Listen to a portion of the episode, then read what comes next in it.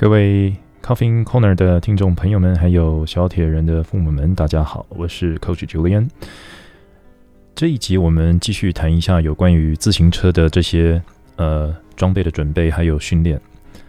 上一集啊，我们讲到了这个安全帽啊，还有手套。那我们这一集我们来研究一下这个小小铁人呢，他的眼镜的问题。我们都知道这个。台湾哈有一个很特殊的现象，就是近视率非常非常高哈。那个只是像我们前几集有谈到的游泳啊，包含蛙镜，你可能都还要选这个有度数的蛙镜哈，来帮助这个呃小铁人们来定位哦。甚至于说，如果今天水质真的很清澈的话呢，你戴了那个有度数的眼镜哦，你在水里面游的话，也其实也比较安心一点。但有度数的眼镜的话，呃。的蛙镜啊，在市面上目前都还蛮成熟的，都还蛮容易找得到。可是呢，这个如果说你要在自行车和跑步使用这个有度数的这个太阳眼镜的话，它会产生一个很大的问题，就是目前很多小朋友专用的这个呃太阳眼镜啊，就是比较符合小朋友脸型大小，呃，目前好像还没有见到，所以在这个。如果说你今天有视力有一些近视啊，或是呃其他的一些散光啊等等的哈，当你使用那个太，当你要找太阳眼镜使用它的时候呢，就会有一些些麻烦。那目前呢，我们市面上面常见的就是一般的眼镜哦，上面去挂一个这个。遮阳的一个镜片，但我不认为这个镜片呢，在运动场上会有什么样的帮助哈。因为第一个，它那个镜片很容易掉。那再来的话，就是也刚刚呃上一集也提到有关于摔车的事情啊。其实摔车真的是难免，所以各位这个小铁人家长千万不要认为摔车是一件很恐怖的事情，我们应该把它视为一个很平常的现象哈。那个皮肉伤这些东西的都会有，那基本上不要伤到这些筋骨啊，不要骨折啊，也这个。都还不是太大的问题啊，但不管怎么样，你你一旦你遇到了摔车的这件事情的时候，你这个眼镜啊很容易飞掉。那眼镜飞掉的话呢，它可能会有这个呃破裂啊或者什么的情况，会让会让选手受伤。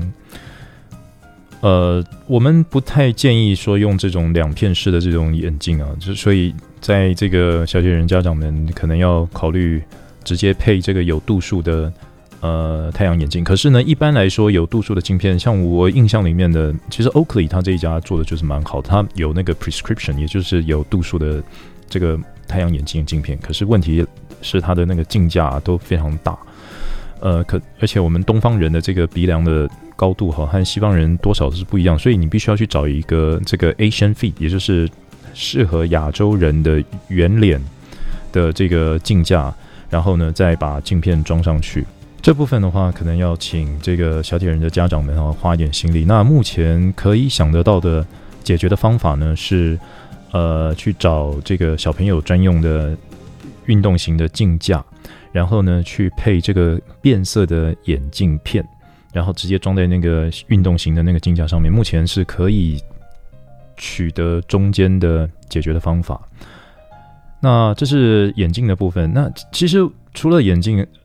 为了要矫正你的视力之外呢，其实还有一个最重要的功能啊，它是为了要防止眼睛受伤啊。因为我们在高速的行进的过程中啊，你不晓得呃什么时候会天来天外飞来一笔哈、这个路上面的这些石头的弹跳啊，好，或是其他的这些风沙，可能风吹的力量比较大，把一些沙土带带出来哈、那可能会有一些异物啊，它可能会跑到你眼睛里面去。如果你有一个好的这个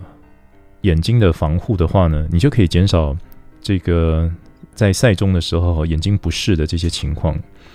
所以护目镜这个东西，我是很强烈建议，尤其你慢跑其实可以不用戴了哈。那个跑步的时候基本上相对速度没有那么高啊，但如果说你是自行车的话，我是强烈建议啊，这个一定要把眼睛的保护做好。那另外呢，我们再谈一下这个。呃，我我们在上一集有有提到脚踏车的车架的尺码的问题啊。那如果说你真的没有办法找到你想要买的那台脚踏车的几何，还有它适合的身高的话，其实它有一个很容易检查出来的一个方法，也就是说，请你的小朋友哈穿着运动鞋，就是你要上场去跑步和骑车的鞋子，那直接跨到脚踏车上面站，就是能够落地的这个位置，然后你看看它的上管，就是脚踏车有一根呢水平的管子哦，在最上面，我们叫它上管，它看它会不会顶到胯下。一般来说，正常的脚踏车哈，你的正确的尺寸在你的身体上呈现的现象呢，是你的上管和你的胯下还会有一些大概一寸到一寸半之间的距离，也就是三到五公分的距离。这个是一个安全间距。因为我们都知道，这个脚踏车哈，如果说你遇到一些紧急的情况，你必须要停下来的时候，你人呢都会很自动的会把你的脚落在地上。那如果说你的上管太高的话，有顶到你的胯下，那这个东西的话，它可能就会造成你的会阴撞伤。呃，所以在你没有办法很肯定你的脚踏车是不是符合你的脚呃小朋友的这个跨高的位置的话呢，最好的方法就直接穿着鞋子，然后跨在那个脚踏车上面，你看看你的那个脚双脚落地哦，一定要双脚落地，而且是脚掌全部贴平在你的地面上，你不能踮脚。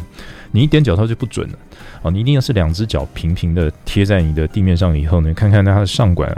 会不会顶到胯下。那最理想的还是要强调一下，它最理想的那个间距的话是那一寸到一寸半，也就是呃三到五公分之间会比较好，多了有点预量。好，这是这个脚踏车车架的选择。接下来我们要讲一下 fitting。什么叫 fitting 啊？那就是我们都知道这个脚踏车呢，它有三个接触点。第一个接触点的话，就是你的臀部，也就是你的会阴；第二个接触点的话是你的手掌；第三个接触接触点的话是你的脚掌。其实脚踏车哦，就是这三个点在在做这个交互作用，那没有别的了哈。因为你身体这个，除非你是平躺式的这种脚踏车，呃，否则否则都是这个三三个点哦在接触啊。那你怎么样去把脚踏车调到小朋友最舒适的骑姿呢？其实。我们都知道这个人体工学这个东西啊，现在在脚踏车的运用呢，其实还蛮大量的哦。呃，只是说，当我们每次要去调整，借借由这个专业的仪器去侦测你的全身的动作 motion，还有你的这个所有的关节的相关联。如果说你要用仪器去侦测这些东西的话，它是要花钱的。便宜的话大概要八千块，那贵的话可能要一万二。就看这个这个 fitter 它的水准和等级，还有它所投资的装备哦，这个会可以看得出来它的价格。但我们都知道，这些小孩子他们也都一直在成长。你不可能说哈，我频繁的换车之下呢，我每次为了这台车，我都要去做一次 fitting。呃，如果平均平均一年。一年到两年的换一台车的话，等到这个小朋友从开始玩山铁，从国小开始哈，一直到这个高中到大学，这个成长定型了，你大概算一算，你大概也要换个四台到五台脚踏车的话，你可能在这上面你可能要花个好好几万呢，大概五六万跑不掉。在这个换车的时候呢，如果说能够有一个很 quick 就是很快速的，能够让你的小朋友能够找到最正确、最舒适的骑姿的话，其实不方法不是没有啊。我们这边就介绍一下。首先哈，这个我们先决定坐高。所有的脚踏车的设定里面，坐高是最重要、最重要的，我很重要，所以我要讲三次哈。那个坐高、坐高、坐高，你一定要有一个正确的坐高呢。你后面其他两样就是坐垫的前后距离，还有你的那个握把的。位置才会正确。那而且呢，坐高它正确的话呢，你脚踏车的那个施力啊，因为我们脚还是会这个脚步的运动，它事实上它还是会有一些肌肉的施力的顺序。如果如果说哈你的坐高不正确的话呢，它可能会造成你的呃腿部的这个前方的肌肉和腿方腿部后方的肌肉都会有一些不平衡的问题。所以我们很重视的是坐高。那坐高要怎么找呢？请小孩子哦，先把这个鞋子穿上去啊，然后坐在坐垫上面。当然，这个动作的话呢，呃，如果有训练台是最好的哈。这个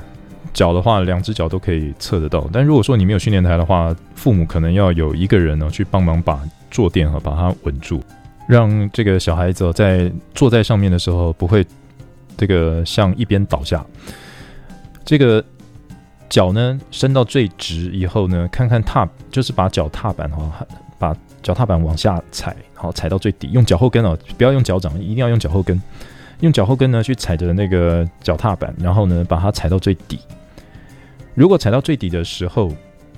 你的坐垫刚刚好跟你的会阴啊是贴在最舒适的位置。就我讲的最舒适的位置是，你知道你的坐垫还在你的屁股下面，而不会离开。好，或者是说，这个当你踩到最底的时候呢，你的坐垫啊还会有一些 pressure，就是你的压力哦压在你的会阴。当然，这个感觉哈，这个父母做父母的可以。这个先到脚踏车、自行车店哦，去自己做一下这个 survey 哈。你可能跟店员讲一下，我想挑一台我我想要的脚踏车，然后呢，你就在当场试，就是你的脚后跟哈踩在踏板的时候，你把它踩到最底下，然后去感受一下这个坐垫呢是不是刚刚好贴在你的会阴，不会有太多的压力在上面。因为你太多压力在上面的话呢，表示什么？表示你的坐垫太高。如果说你的坐垫哈没有。touch 到你的会阴的话，那表示什么？表示坐垫太低。这种感觉你可能要花一点时间啊去体验，然后呢，你才能去教小孩子，问问看他说他的这个感觉是怎么样？是这个坐垫呢是有 pressure 是有压力在你的会阴呢，还是你的坐垫已经离开你的脚？这个一定要抓到刚刚好的感觉的时候，你才可以肯定的说，哦，这这个坐高是我所需要的。坐高用你的脚后跟。脚全部伸长，然后呢，你的坐垫呢也刚好贴合在你的会阴很舒适的位置的时候，这个时候你就可以肯定的说啊，这是我的坐高。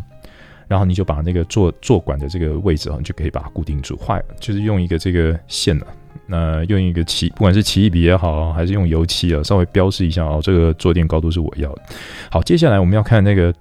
这个坐垫的前后，因为我们都知道哈，这个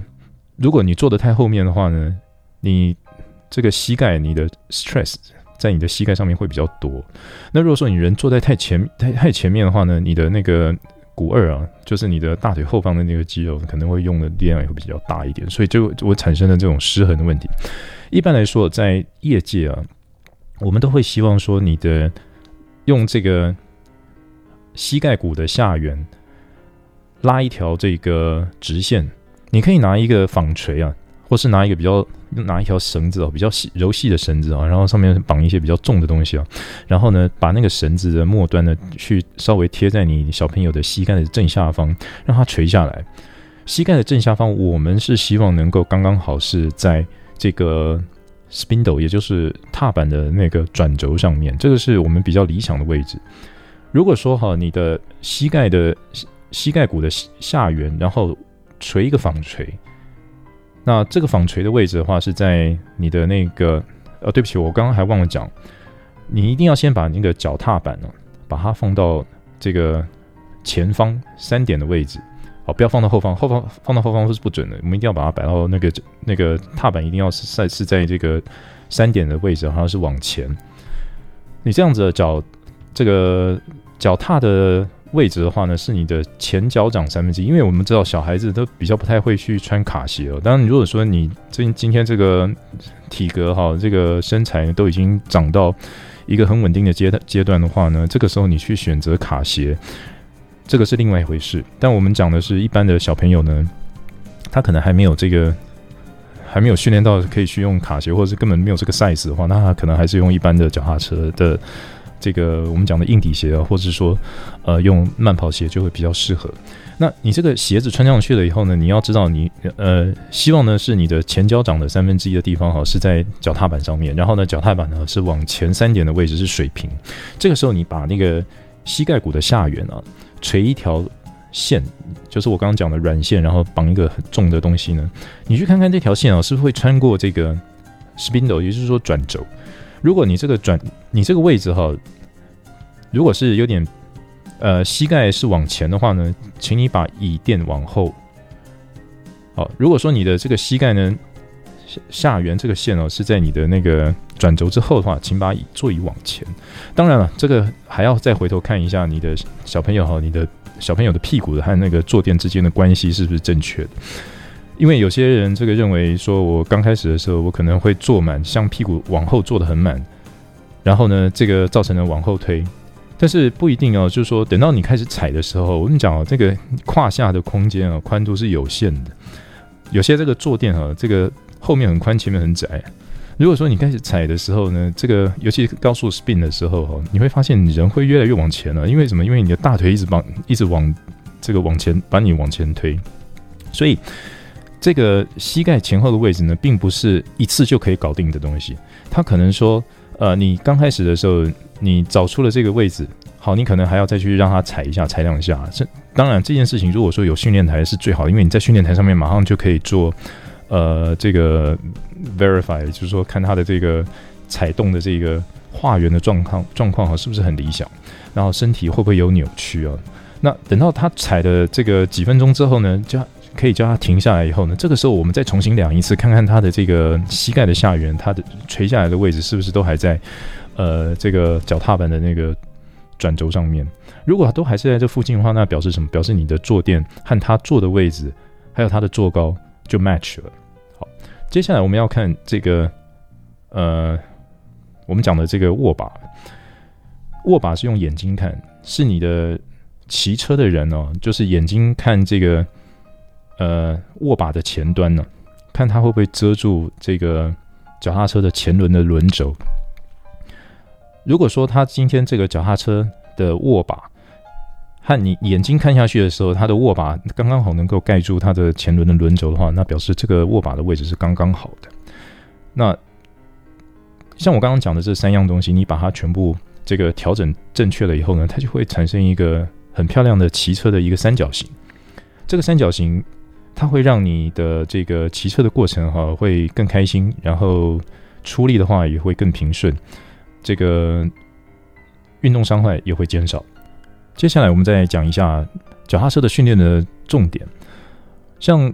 一般来说哈，这小朋友他们比较不太懂得怎么样去换挡。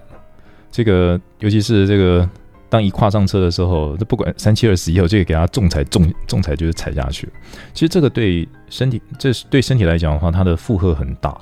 在正常的这个自由车的训练的话，我们是希望练到轻的齿比，然后高的转速。也就是说，呃，你希望你能够用这个八十 RPM 或是九十 RPM 去踩这个车子，而不是说用五十或六十的 RPM 啊去踩这个车子，然后产生同样的速度。同样的速度之下，你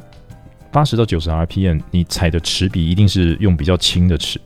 如果说你是同同样的速度，然后用五十到六十 RPM 的那个。转速去踩的话，表示你一定是用比较重的齿。重的齿的话呢，它比较容易造成肌肉的疲劳，而且呢，也可能会呃这个造成这个呃一些关节的负担。所以我们在铁人三项的训练哦，从小开始哦就要训练轻转，呃轻踩高转。目标的话呢是希望能够就呃，I would say 就是八十五 RPM 啊，这是比较理想的，这是目标。在平常的训练的话呢，小这个家长们哦，可以真的是蛮值得去投资一个训练台哈，因为训练台它有智慧型的训练台，如果你到连到一些这个呃界面的话呢，它会显示你的那个这个脚踏车的转速。那借由平常哦这个呃踩踏的训练的话，让它养成高转速然后轻齿比的习惯是最好的，因为这个东西哈是。跟那个肌肉哈使用什么样的肌群有直接关系，但这个东西的话，我们想我们再留到后面的关于这个运动生理的部分，我们再去谈它哈。这个这个比较偏向学问一点的东西。那脚踏车的部分，呃，除了我刚刚讲的踩踏的技巧，就是轻转、呃轻齿比高转速之外呢，我们还需要让小朋友去训练怎么样跳上车，怎么样跳下车，哦，因为。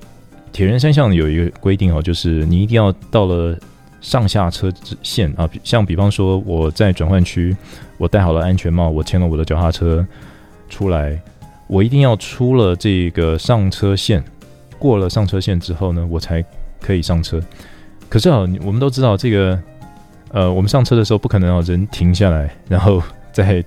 跨上马，然后再骑出去。因为什么？因为后面还有很多人在在在陆陆续续的出来，所以你要嘛，你就是告诉你的小朋友，如果你真的不会怎不会这种连续上车的话呢，那请你把你的签哈车到牵车牵到这个路边呢，然后在路边上完车了以后，你再骑出去。不然你停在中间的话，你就会挡到后面的人，后面可能会。呃，撞上去啊，或者是造成一些肢体的这个这个碰撞，就不太好。所以，第一个我们要训练的话，就是怎么样让你的脚踏呃，让你这个小选手呢，能够一边跑一边移动，然后一边上车。好，这是脚踏车训练重点。另外一个训练重点呢，是我们也有规定啊，当你这个脚踏车骑回来了以后，你在转换区之外，也是它有一个下车线，也是一定要在下车线之前完成下车。